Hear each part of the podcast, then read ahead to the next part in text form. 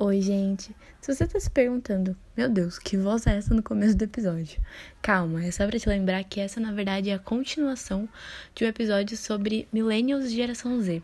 Essa é a parte 2. A parte 1 um saiu na semana passada. Então, caso você esteja pegando esse episódio no meio do nada, só ir pro episódio passado, que ele é, é o começo dessa conversa super legal.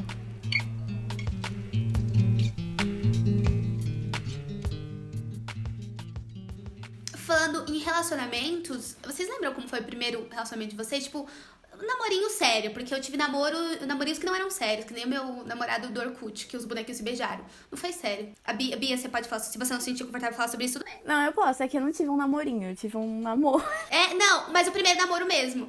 Mas eu lembro que eu comecei a namorar numa época que, assim, sei lá, eu tinha acho que uns 16 anos. E aí, sei lá, eu decidi que eu queria transar. Falei, quero transar.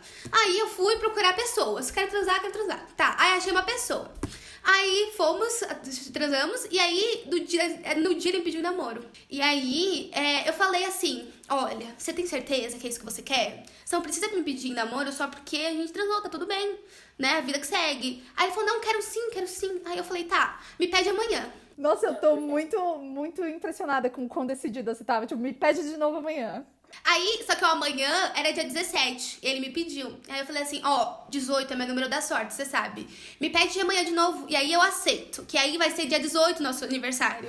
E aí ele pediu, namoramos. Só que aí é, a gente terminou porque ele terminou comigo. Só que assim, eu, eu, já, eu já era feminista na época. Mas quando. Hoje, às vezes, eu fico quieta, assim, que, tipo, sei lá, pensando em nada. E eu lembro de uma coisa que ele me falou e eu falei como assim que eu deixei falar assim comigo? E eu já era, tipo, feminista, sabe? Eu já, sei lá, tinha queimado literalmente um sutiã, sabe? Só que aí tinha umas coisas assim que eu fico, como que eu deixei? E aí, às vezes eu fico com vontade de chamar ele no Instagram e falar assim, você é o filho da mãe, como que você falou assim comigo? Sabe? E, e tipo, eu fico pensando, vocês também têm isso?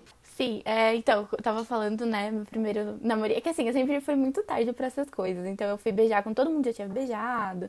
E aí. Bia, nós somos a mesma pessoa! meu primeiro beijo foi com 17 anos. É, o meu foi com 16. E aí, quando eu comecei a.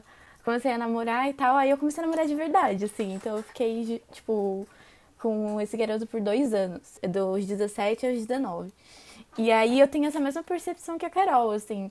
É, e assim, é, pegando um pouco do gancho da outra coisa que a gente tava falando, a minha turma, assim, do colégio era a turma que, tipo, no nono ano tava fazendo. tava colando post-it no dia da mulher sobre frases que a gente não queria mais ouvir no, no colégio, nos banheiros, nos corredores. E, assim, foi assim no colégio, né? Não sei o que aconteceu Bom, sei, na verdade, né? Isso era lá em 2013, 2014, então tinha todo um debate político surgindo. Mas enfim, então, sabe, eu tava nisso.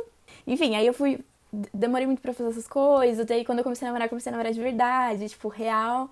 É, e aí, depois, enfim, terminou, e aí eu vou olhar agora com, com essa percepção de agora eu fico com essa mesma visão da Carol, assim, sabe? Como que, como que de alguma forma eu meio que deixei, sabe, essas coisas acontecerem, ou ele me tratar dessa maneira. Que eu acho que é uma coisa que você tem muito também depois que as relações acabam, né? É muito difícil fazer essa meia-culpa, assim, do quando tá acontecendo. Mas eu tenho muito, muito essa percepção. Eu não sei, assim, eu não sei como era para vocês na adolescência, mas lá, minhas amigas, por exemplo, elas eram muito de namorar, assim, tipo, pouco, mas muito, sabe? E aí eu era uma das umas que, tipo, das únicas que ficou, assim, por muito tempo. Foi até a faculdade, sabe? Robertinha é um caso à parte. Conta a sua história, Robertinha. É, é porque eu namoro já há 12 anos, pessoal. Mas o que eu sinto um pouco desses relacionamentos e das gerações, eu sempre falo pra minha irmã que eu acho que as meninas da idade dela, por exemplo, vão ter menos relacionamentos abusivos, tem mais consciência de tudo, né? Porque olha isso, você tava na, no nono ano colando post-it. Sei lá, eu fui fazer isso no primeiro ano da faculdade, né? tipo, muito tempo depois. Eu, eu sempre falo, sabe, as amigas dela, ela tava, sei lá, no primeiro colegial e tinha uma amiga vivendo um relacionamento abusivo, ela já sabia o que era relacionamento abusivo. Sei lá, eu fui descobrir relacionamento abusivo, o que é isso, com o vídeo da Jut. Nossa, fui igualzinha a você, Robertinha. Eu não tiro o batom vermelho da Jut. Então, eu acho que isso é uma vantagem, né, da geração de vocês, tá? Tem mais essa consciência dos relacionamentos. Isso é melhor. Mesmo que tudo bem ter acontecido com você e com a Carol, de demorar mais para entender as coisas que aconteceram, eu acho que vocês têm mais consciência. E também o que a Rafa falou, né?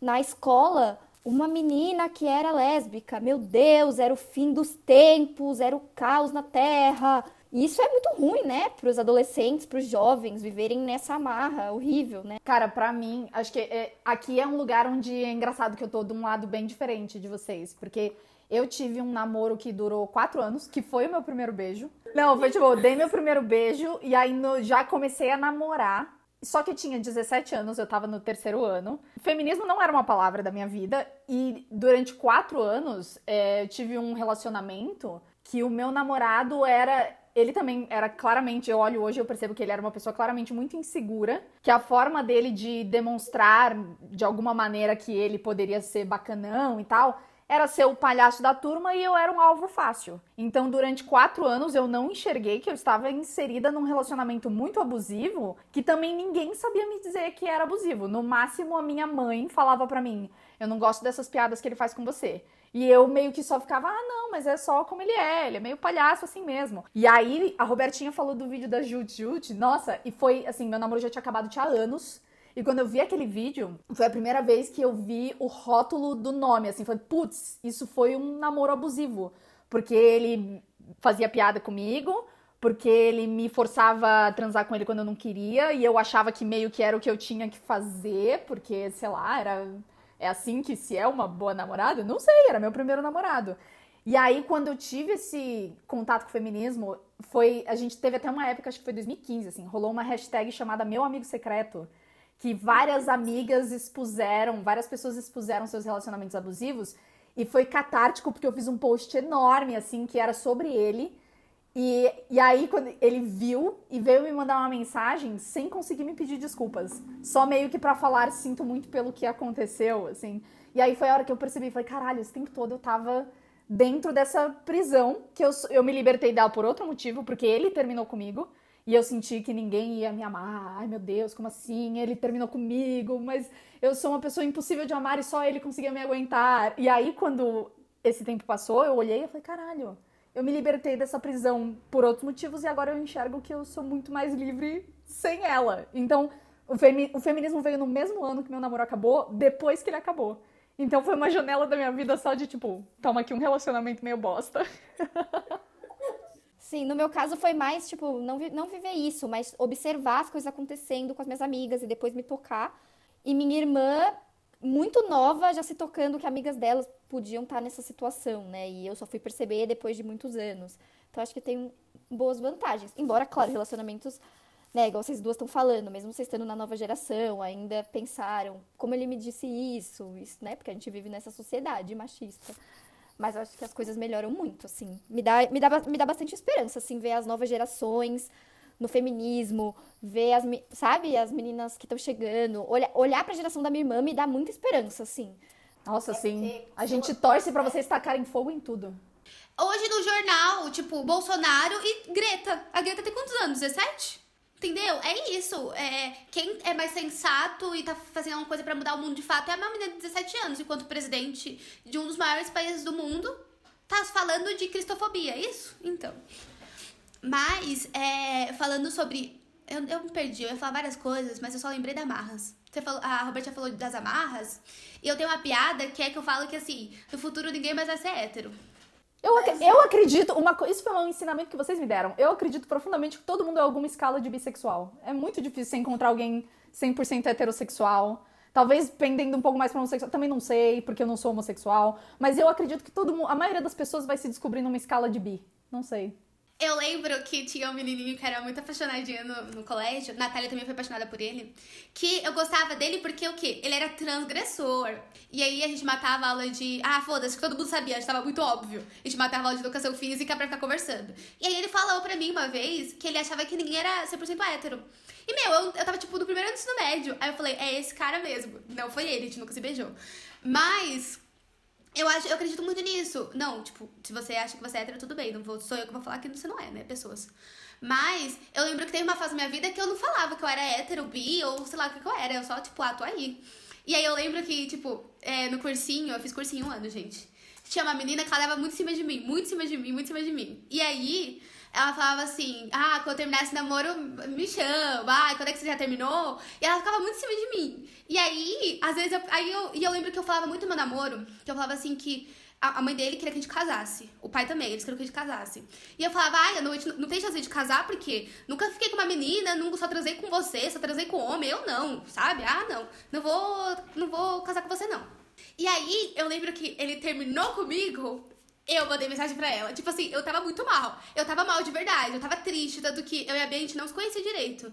E ela me mandou uma mensagem, aí eu não respondi, ela falou assim, ah, tudo bem então. Aí eu falei, ele terminou comigo. Ela, ah, como assim, amiga? Aí eu acho que a gente ficou muito amiga, assim. E aí, e eu acho que eu sou muito boa de esconder as minhas emoções, que ninguém ficou sabendo. Aí eu mandei mensagem pra ela já. Aí eu, João, meu fiel escudeiro, fomos pro rolezinho. E chegou lá, ela não quis ficar comigo, porque ela tava dando em cima de outra garota. O que que eu fiz? Fui lá e fiquei com a garota que ela tava dando em cima. na, na real, é isso, assim, vocês têm uma autenticidade, vocês têm um poder de tomar decisões muito rápido e vocês, assim, não se importam de ser inconsequentes, sabe?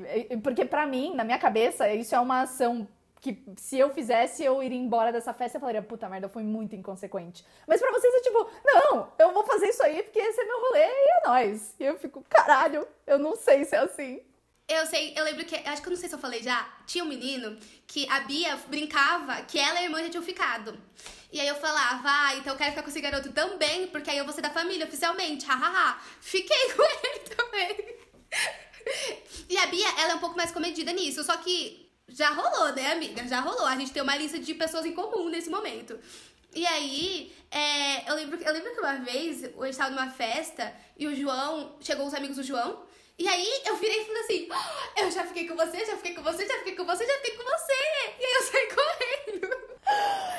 Nossa, maravilhoso. Gente, eu, não sei, eu também não sei se isso é outra coisa assim de. Isso vocês também ensinaram para mim, essa coisa da autoaceitação de quem a gente é em muitas nuances. Porque acho que é, foi a partir dos millennials, mas especialmente a partir de agora, que cada espectro da sexualidade meio que tem a própria bandeira e a, e a própria identidade, a própria panelinha. É, porque, é, por exemplo, eu me descobri só com 25 anos uma pessoa dentro do espectro ACE, do espectro assexual. Eu me entendo como demissexual. Só que isso é um termo que eu só descobri 5 anos atrás. Eu tenho 30 anos. Então, durante 25 anos da minha vida, ou durante a fase da adolescência, que foi isso, assim, demorei para dar o primeiro beijo, não consigo ter esse relacionamentos em série e tal. Eu achava que tinha alguma coisa errada comigo. E aí, quando eu comecei a ver esses rótulos que foram aparecendo, eu fiquei, eu pensei muito nisso. Assim, eu falei, caralho, essas novas gerações vão ser muito mais seguras de quem elas são, porque elas conseguem dar nome para tudo que elas estão sentindo. E eu, durante 25 anos e durante a minha adolescência, me sentindo estranha, achava só que tinha algo errado comigo. Sei lá, desde a minha adolescência, as amigas meio que empurravam: Ah, mas ele é tão bonitinho, por que você não fica com ele? Porque, sei lá, porque eu não quero. E aí isso não era compreensível para essas pessoas. E aí, quando eu descobri que existe um espectro chamado assexual e dentro dele existem várias outras nuances, eu fiquei tipo, caralho, eu finalmente entendi quem eu sou aqui. E aí você, vocês são, têm muito, muito menos crises existenciais nesse sentido do que a gente, porque vocês já têm esses nomes. E isso torna vocês extremamente autênticos, que é o que eu falo pra Carol o tempo todo. Eu acho ela uma pessoa muito autêntica. Porque ela sabe quem ela é e quem ela quer ser. E ela não pede desculpas por ser assim. E isso é uma coisa que vocês me ensinam muito, porque eu cresci pedindo desculpa por quem eu era. Vocês me ensinam a não ser assim. Ai, que bonito. Que, que você estava falando isso sobre a sexualidade e tudo mais, e eu lembrei muito de um período no ensino médio que era assim, tipo, sei lá, a partir do segundo ano, quando as pessoas começam a, tipo, dar rolês, assim, sabe? E aí a coisa fica um pouco mais, né, bebidas e tal.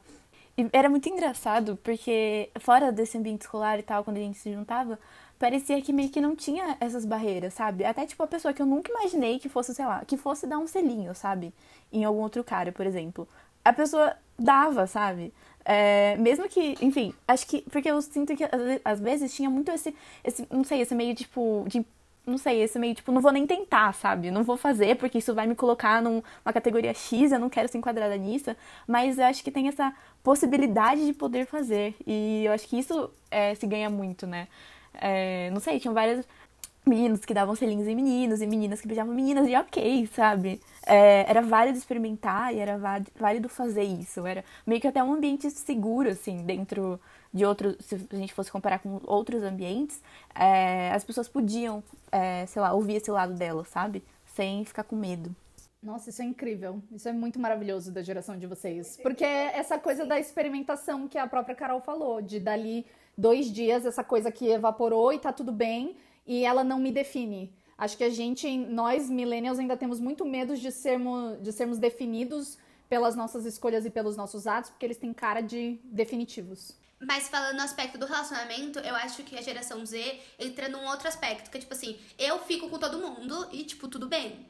Só que aí é o medo do compromisso, sabe? Tipo, é, tipo, tudo bem, a gente transou, a gente ficou, tudo bem, uhul. Só que aí o medo de mostrar que gosta demais. E eu, eu não sei, eu tenho um pouco isso. Tipo, eu, eu, ao mesmo tempo que eu sou muito passional, eu sou muito passional, tipo assim, uh, somos muito legais. Só que assim, eu falo pra meus amigos, ah, amiga, tô apaixonada. Eu não falo pra pessoa que eu tô apaixonada. Às vezes até é bom, porque muda rápido, às vezes muda. Eu, isso aconteceu mesmo, tipo, eu tava apaixonada num domingo, numa quinta-feira à noite eu não tava mais apaixonada. Eu falei, o que aconteceu? Aí fui assistir Julie os Fantasmas, a série nova da Netflix. E eu falei, quero isso de novo. Fui ouvir Taylor, falei, que cadê? Quero ficar apaixonada de novo, estou em busca. Mas essa pessoa não soube que eu estava apaixonada por ela. Porque eu tenho esse, sabe, isso de não deixar claro, não, não deixar ela saber disso. Vocês jogam muito assim, joguinho com a outra pessoa? De ai, ah, se deu like na foto é porque. E aí você não conversa direto com a pessoa, de tipo, eu gosto de. Eu estou interessada em você e eu quero sair com você. Vocês têm coragem de fazer isso? Carol, você que fala, porque eu não entendo essa linguagem do, do flerte nas redes sociais. Tem uma coisa da geração Z, né? Que surgem novos caminhos, assim. É, não, tipo, o, o, Tinder de vocês é um Instagram. O Tinder de vocês não é o Tinder, é um Instagram. É aquilo, se você é ligeiro, toda rede social é Tinder, entendeu? É isso.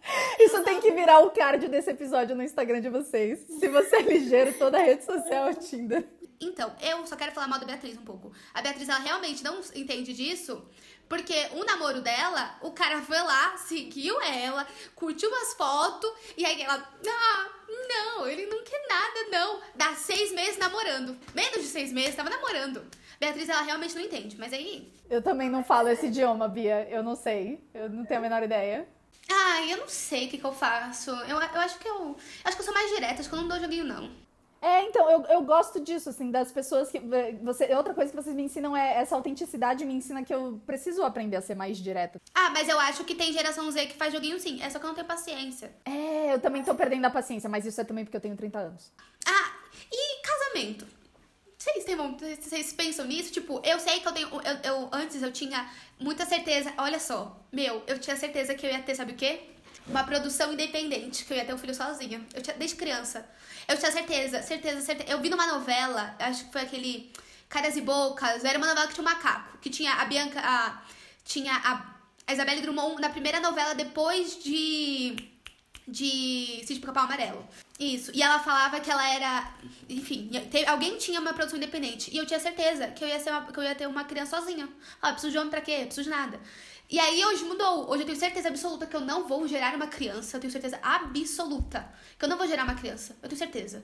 Mas, não sei, quem sabe eu posso casar ou morar junto. Eu tenho um pavor de casamento tradicional, porque eu acho que é só muita falta, eu não como nada.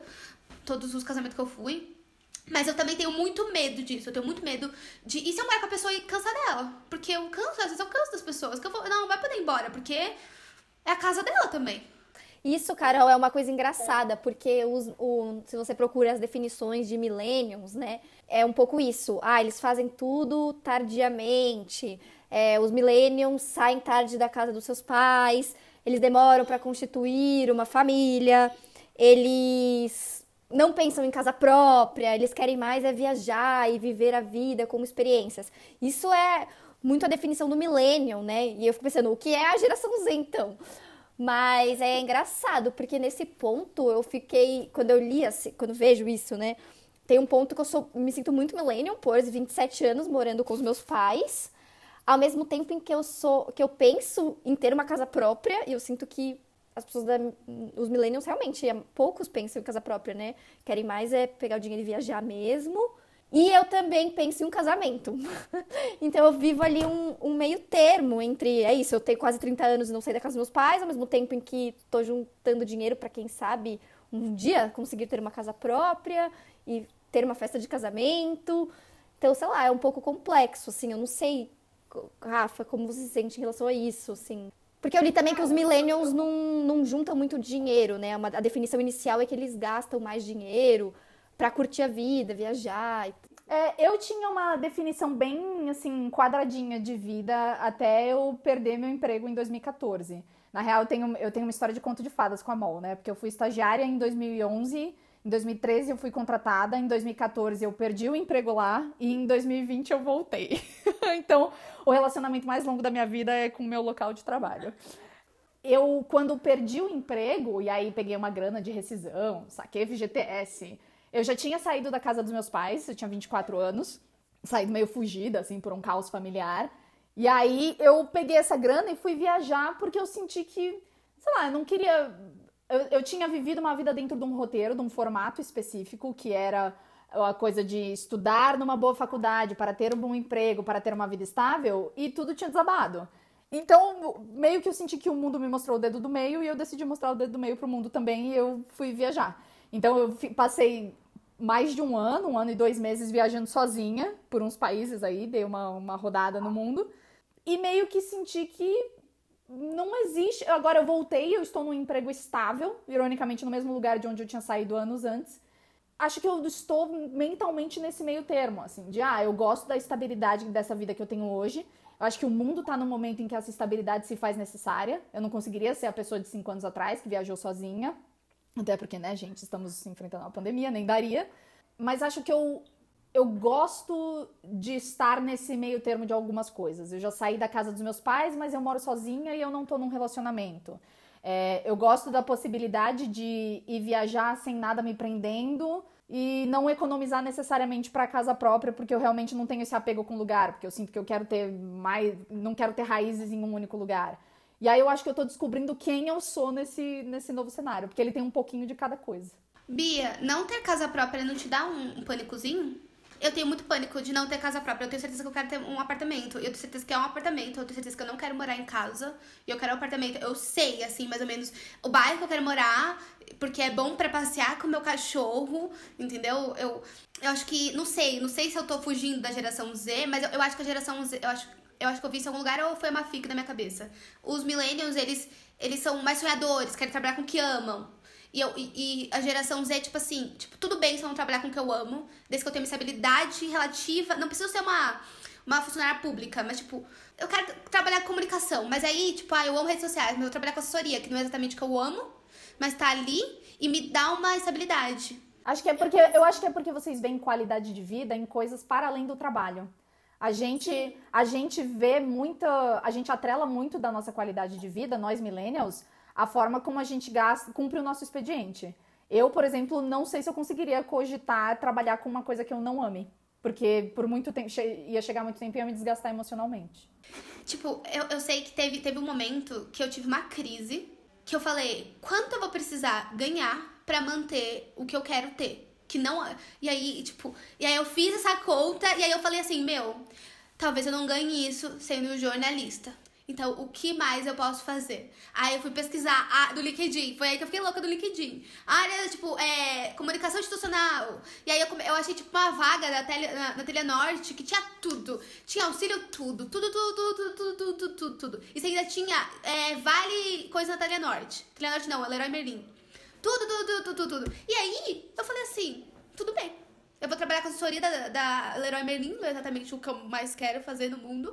Mas tudo bem Ganha até desconto pra o quê? Pra comprar cimento pra construir a casa própria, olha. Tinha negócio de academia, tinha psicólogo, tinha auxílio, tudo. Eu falei, é isso, é isso que eu quero pra mim. Mas a geração Z é assim mesmo? Eu tinha a impressão que a geração Z era mais do propósito. Mas aí eu faço o propósito no meu tempo livre, fazendo as minhas doações, entendeu? Sendo voluntária. É, você, eu acho que vocês também têm menos medo de ter hobbies, sabe? Sei lá, você olha os quadrinhos. A gente tá vendo no Google Meet, tô vendo os quadrinhos que a Carol pintou ali atrás dela.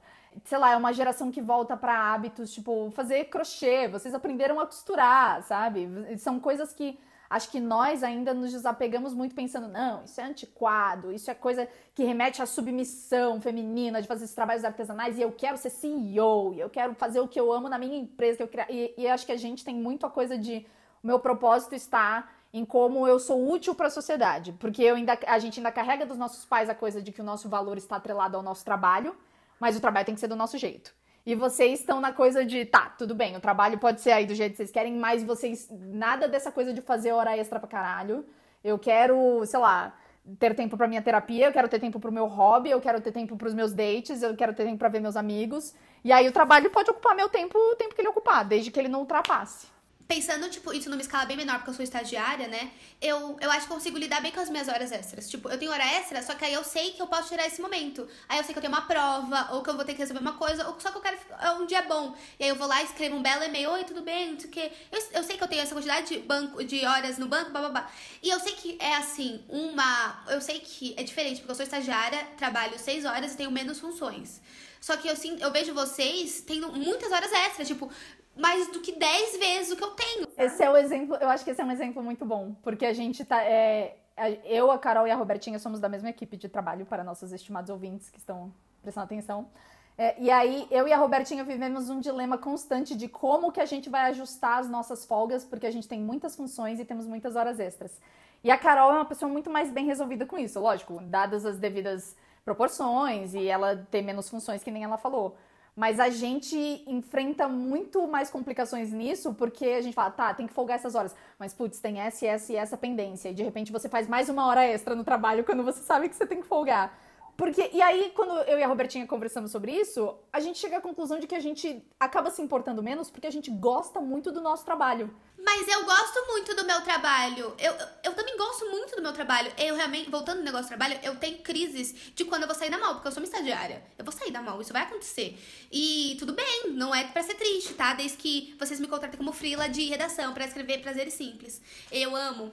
Mas tudo bem tá tudo bem, assim. E eu sei que a mal não vai morrer se eu sair, sabe? E você. E, e às vezes eu sinto que eu preciso lembrar vocês que nada. Ninguém vai morrer. Nada muito trágico vai acontecer se vocês deixarem de fazer algo. Tipo, essa semana passada e essa, tinha várias horas que a Robertinha ficava. Coisa, eu falava, Robertinha, calma. Se não der hoje, a gente faz amanhã. E é engraçado que eu, eu tô me sentindo muito hipócrita nessa conversa, porque fui eu a pessoa que um dia falei na reunião de comunicação: pessoal, fiquem tranquilas, não estamos trabalhando com vidas as coisas estouram prazo, elas podem esperar, não sei lá. E aí aqui tô eu com várias horas extras fazendo mais coisa. Enfim, a hipocrisia, né? Olha, usei meme! Nossa, eu sou muito fluente. Mas eu acho que esse é um bom exemplo mesmo de uma geração que quer equilibrar mais, né? E, eu, e, aí, e aí eu acho que vem também de uma coisa dos nossos pais, muito trabalho, muito trabalho. Aí a geração, os millennials, isso já diminuiu. E aí diminuiu ainda mais para a geração Z. Eu acho que é uma sequência, assim. Vou falar que muito das, minha, das minhas pesquisas apareceu muito essa coisa da relação do trabalho, dos millennials com o trabalho. E como o trabalho ganha essa dimensão, assim, gigantesca. E aí, igual a Rafa estava dizendo sobre desgaste emocional, que é a geração que mais tem burnouts. E porque você pega tanto, você quer tanto ser produtivo, é, que isso te consome, né? E é muito engraçado isso, porque eu, enfim, mudei de área recentemente, né? E eu tenho, agora eu tenho um pouco dessa sensação de que, tipo, eu preciso fazer isso agora e que alguma coisa vai acontecer se eu não fizer, sabe? É, que eu acho que é um pouco do que vocês sentem. Quando eu trabalhava com, com assessoria, era um pouco menos isso, não sei, não sei exatamente porquê, mas como agora eu trabalho em um veículo e você precisa postar um certo número de notícias, você precisa. É, você tem lá um número de posts que você precisa publicar, o número de textos que precisa subir. Então você está sempre meio que correndo desse, desse limite, desse prazo que você precisa fazer. Então eu só, tipo, fico, sei lá, outro dia eu, eu saí seis e meia e eu saí sete e meia. Mas eu saí sete e meia fazendo tudo que eu tinha que fazer, sabe? É, tipo, cumprindo lá o número de postagens e programando o que, eu tinha que programar. E eu sei que é, tipo, sei lá, é um site de entretenimento, sabe? Não vai, sei lá, ninguém vai morrer por causa disso. Mas eu acho que é muito isso da sensação de você sentir que fez o que precisava fazer. E é uma coisa que eu não sentia tanto no outro trabalho, mas nesse eu tô sentindo bastante. Mas eu, eu ia falar que assim, a Bia tá assistindo isso agora, porque é uma coisa mais, mais hard news, não, mas mais um momento, né? Mas eu sinto que a gente mesmo que a gente tenha uma relação mais ok com o trabalho, a gente nunca tá parado. sabe? Porque, tipo, eu lembro até que no primeiro ano da, da faculdade, primeiro ano da faculdade, eu e a Bia, a gente ficava o dia inteiro na faculdade, porque a gente procurava coisa pra fazer. Era coisa na produtora, era fazer trabalho junto, era entrevista, era escrever outra matéria que tá fora da... da- escrever uma matéria pra revista, escrever uma matéria pro jornal, era isso. E aí, quando a gente começou a trabalhar, é tipo, ah, vamos fazer um podcast, vamos fazer isso aqui. E aí, esse ano é tipo, estamos trabalhando, e aí a gente tem um podcast, e aí a gente foi fazer uma pesquisa, a gente tá escrevendo um artigo científico, e tipo, isso do artigo, acabou que a gente não conversou sobre isso. As duas decidiram fazer sem, tipo, perguntar pra outra, a gente só descobriu na hora. Tipo, dias antes. Então, é tipo, tá bom, a gente tem uma relação mais ok com o nosso trabalho, mas a gente nunca tá sem fazer nada. Porque a gente sempre tá tipo, isso, e isso, é o barra. Eu sou isso, eu sou, eu sou, eu sou jornalista, e podcaster, e pesquisadora, e mãe de pet. E- Brincadeira, geração Z ainda não é mãe de pet, mãe de planta, porque Ainda precisa passar por esse estágio. Não, mas acho que tem a ver com, assim, pelo menos nós na faculdade de jornalismo, acho que tem a ver isso com a nossa bolha também, de a gente, eu ouvia muito na faculdade a coisa de você tem que ser um jornalista multiplataforma. Então, você meio que a- aprende que você tem que ser multifacetado e fazer muitas coisas e que o seu valor profissional talvez esteja atrelado a isso. Aí tem isso e tem outra coisa que é você chegar num trabalho que você gosta tanto do que você faz, que gente, nós millennials compramos a ilusão da coisa do trabalhe com o que você ama e você não terá que trabalhar um dia na sua vida. E na real, o ditado deveria ser: trabalhe com o que você ama e você nunca vai parar de trabalhar, porque você sempre vai querer melhorar o seu trabalho e sempre vai amar mais e querer aprimorar mais e você talvez tenha burnout. Então acho que a, a gente comprou isso como um e acho que vocês já descobriram que isso é meio que uma farsa. E vocês são uma geração que fala, ah, não, eu quero mais equilíbrio do que isso. Tem que ter mais dignidade do que isso, sabe? E aí a gente, nós millennials ainda pensamos, putz, mas eu tenho o privilégio de trabalhar com o que eu amo. Meus pais não puderam fazer isso.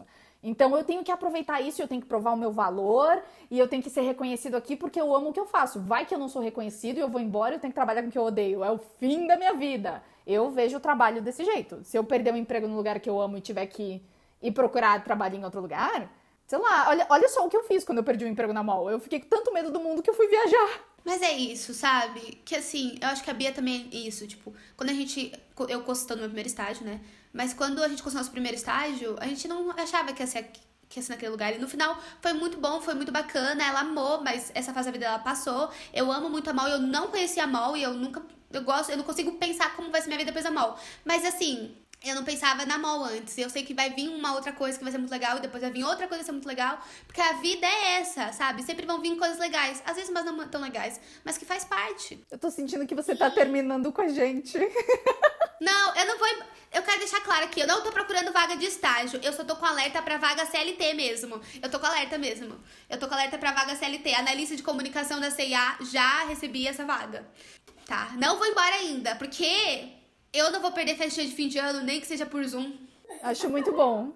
Porque, e aí é que tá, porque o ritmo das. O, o, o- a cara das festas é outra quando você aparece. Porque você é essa pessoa, um misto de espontânea, com descarada, com divertida, que faz todo mundo dar risada. Assim você não vai ter graça. E acho que isso é um pouco geracional. São pessoas bem autênticas. Nossa, Robertinha, quando você era estagiária, você conseguiria falar com a Roberta e com o Rodrigo do jeito que a Carol fala? Eu nunca. Claro que não. Eu acho que eu sou muito da fala, mas tipo a Bia, eu acho que a Bia é muito da roupa. Tipo, é, eu, eu acho que, que a Bia, tipo, ela, ela, ela não te- tem medo de usar umas roupas, sabe? Tipo, eu sei que eu comecei a usar mais saia porque eu vi a Bia usando mais saia. E eu sempre gostei de usar saia, só que, sei lá, não sei, em algum momento eu parei de usar, não sei porquê. E aí eu, eu vendo a Bia usando mais saia, eu falei, é, acho que eu posso usar. Tipo, a primeira saia longa que eu comprei assim foi porque eu vi a Bia usando. Tipo, roupa com estampa. Era uma coisa que eu também não usava muito. E aí eu vi a Bia usando, eu fui atrás também. Então eu acho que a nossa geração pode ser se expressa mais, assim, mais autêntica, mais, ah, quero te mostrar pro mundo, assim, na fala, no meu caso, ou na, na roupa, no caso da Bia. Nas dancinhas de TikTok. Isso. E falando de TikTok, tinha uma coisa que eu ia falar, que passou, passou, mas você falou de tipo textão no Facebook. Meu, eu tenho um desafio no TikTok que eu vi, que é o desafio do, do, do preconceito. É, preconceitos intrínsecos, uma coisa assim. E é sobre, ah, você já chamou uma, uma mulher de vadia só porque, mesmo assim, uma mulher livre, tipo, várias coisas. E, e é só a, a pessoa com os dedos levantados e, ap- e abaixando cada vez que ela fez uma coisa. Mas isso faz você pensar, entende? É como eu acho que é entre muitas aspas é o equivalente a um textão falando sobre preconceito, sabe? É, preconceitos enraizados, sabe? Eu acho É isso. vo- Vocês estão levando isso pra uma linguagem que, de muitos jeitos, é mais acessível e menos. Eu ia falar menos hermética, mas isso me torna uma pessoa velha, né? Uma coisa. Tipo, é uma coisa é, menos, menos dura, assim, sabe? Vocês querem compartilhar esse conhecimento das, de formas mais didáticas, interessantes e que viralizam, sabe? É isso que faz diferença. A Bia me mostrou um TikTok que faz a rotina. E aí, antes tinha vlogs que falavam da rotina. Tipo, vlog que passava o dia inteiro, né? É um minuto. Gente, eu fico boba, porque, assim, eu tô fora do Instagram, do Facebook e tudo mais, mas eu baixei o TikTok por causa da minha irmã, né? Minha irmã de 18 anos e tal, muito. Então, é tipo isso, ela chegou lá primeiro, ela falou: você precisa entrar nisso, tá todo mundo nisso e tal. Aí eu entrei, e assim, eu fico, eu fico, juro, abismada no que as pessoas conseguem fazer em um minuto. É uma criatividade, assim, Assim, é uma, é uma linguagem, assim, parece. Eu, claro que não, né? Mas parece que as pessoas meio que pensam as coisas já para caber naquilo, sabe? Para caber naquele modelo. Elas usam um áudio que combina. É assim, é, uma, é um tipo de inteligência, assim, sabe? Sabe, tá nascendo, tá acontecendo, que as pessoas estão pensando já dessa forma. Nossa, é muito louco. Isso da rotina, assim, as pessoas resumem. Claro que, assim, tem seus negativos, né? Você perde muito do detalhe. Mas elas resumem um, um dia, assim, em, tipo, um minuto. E aí deixa bonitinho, coloca um filtro, uma musiquinha, grava o áudio por cima e eu fico tipo. Ah, mas você viu como é tudo uma bagunça? Porque assim, ah, faz tudo muito rápido. Só que a gente voltou para as coisas manuais que levam mais tempo. Então, eu acho que o que a gente aprendeu é o quê? Ah, geração é uma bagunça, as pessoas são diferentes e talvez as gerações não tenham nada a ver com isso. É isso.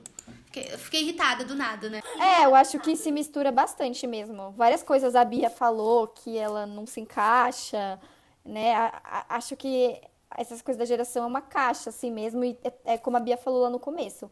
É tudo bem borrado, bem borrado. Eu acho que nesse momento o bom seria colocar aquele meme do cara que bate na mesa e fala: o problema é o capitalismo. Porque se foi definido, se foi definido a partir das mercadorias e da, de, dos interesses do consumidor, gente, é isso. A geração Z também tem que querer a ditadura comunista, e é isso aí. Não, eu acho que nós somos anticapitalistas e diferentes. Muito bom, gostei da reflexão. Somos... A gente tenta achar. Porque eu acho que. Na, sei lá, eu acho que a gente tenta achar alternativas viáveis. É isso. Nossa, você. Nossa, achei, achei assim a, a, a voz mais prudente. Eu aqui falando ditadura comunista. E a minha estagiária falando, calma. Não, não é bem assim. É que eu tô lendo. É que eu tô lendo como ser anticapitalista. Olha, é isso. Vocês fazem essas coisas. Tipo, vocês leem isso na faculdade. Vocês têm aula de empreendedorismo na faculdade. Eu não sei o que é isso. É isso. Eu e a Beatriz, a gente vai criar nossa agente de comunicação e a gente vai dominar o mundo, né, Beatriz? Porque a gente se completa. Eu, a gente se completa. Somos diferentes em pontos iguais e outros, a gente se completa e a gente vai dominar tudo. Isso tudo foi uma armadilha, armadilha, Robertinha, pra você. Sabe por quê? Por quê? Porque toda os nossos, porque todo episódio a gente faz indicação aonde? Nos stories. Isso mesmo! E como a gente grava falando, a gente fala, né, com a câmera sobre os, a nossa indicação. Isso tudo foi uma grande armadilha para a Robertinha fazer. Nossa, eu tô chocada! Aí nela. Ah, brincadeira, não, não foi. Não foi planejado, eu, pensei, eu lembrei disso agora, de verdade. Mas é que foi muito. Foi Deus. Foi Deus. Então, gente, acabou que esse episódio ficou gigantesco. Então, eu gostaria de pedir desculpa, porque a gente falou em algum momento, eu acho, que ia ser rápido, que a gente ia tentar fazer coisas rápidas de até 30 minutos. A gente falou isso, né? Até que a Beatriz queria criar outra série chamada é, Se Vira nos 30, até. Em... Era 3 em 30. Porque eram três pessoas falando em 30 minutos. Aí eu falei, Beatriz, péssima ideia. Ainda bem que eu falei péssima ideia, porque a gente não consegue. Pior que logo eu. E eu gosto de podcasts mais curtos. Agora o que aconteceu? A gente virou aquela roda de homens brancos heterossexuais que fazem podcast e que acham que é interessante falar por duas horas e alguém vai Nossa, ouvir. Nossa, sim! Desculpa, gente. Desculpa, desculpa, desculpa. Mas pelo menos eu não sou hétero. E nem homem. Pelo menos. Não, eu acho que ao longo da conversa ficou muito claro aquilo que eu tinha falado no começo mesmo. É, cada vez mais eu penso que a gente caiu na história do marketing mesmo. E as pessoas são muito mais compostas por experiências e vivências individuais do que, tenta, é, do que tentam ser encaixadas em, sei lá, é, categorias. Enfim, a Carol falou muito dela, sobre a experiência dela, as meninas falam sobre a delas. Eu vi que não me encaixa, assim, em direito em nenhuma, e tá tudo bem. Assim, você não precisa se encaixar exatamente em nenhuma, é, contanto que você esteja certo consigo mesmo e eu acho que é muito disso do episódio, do episódio, né? Acho que todo mundo falou sobre as suas próprias vivências, suas próprias histórias. E não ficou tentando se encaixar na categoria Millennial ou Geração Z. Que é isso que a gente queria passar mesmo. Mas o nosso podcast é mais legal do que o dos outros, porque o nosso podcast é o podcast da geração Z. Então, se você é geração Z, ouça o nosso podcast, não os 500 podcasts de millennial que tem. Porque eu acho que no final a gente pode ter algumas, algumas coisas a mais que os millennials não têm. Nem tudo, pode ouvir tudo, mas prefiro o nosso. Talvez você se relacione mais. Eu queria dizer que, como a, como a pessoa mais velha dessa roda de conversa, eu queria dizer que eu concordo só pela autoconfiança, porque eu não teria autoconfiança pra me promover dessa maneira. Então, assim, não escutem os podcasts millennials, escutem, escutem o Escutem, tem tempo pra. Quer dizer, eu tenho tempo no meu dia pra ouvir um monte de podcast, porque eu ouço podcast demais. Mas se você consegue ouvir muitos podcasts, ouça todos. Se você consegue ouvir poucos, ouça esse. É isso. Muito obrigada por aceitar participar do episódio, Robertinha e Rafa, minhas chefes. Espero que amanhã eu ainda tenha um emprego. E é isso. Muito obrigada. Beijo, Rodrigo. Beijo, Roberta. E beijo, Thaís. Olha, nem É mandou isso. beijo pro Arthur, ele vai ficar ofendido, hein, como seu fã. Arthur. Ah, mas eu gostava bastante do Arthur também. Beijo, Arthur. Obrigada, Beijo, Carol, por nos convidar. Beijo. Ai, muito obrigada por ensinar tanto pra gente. Vocês são, vocês são bem incríveis. Fico muito honrada pelo convite. Até mais.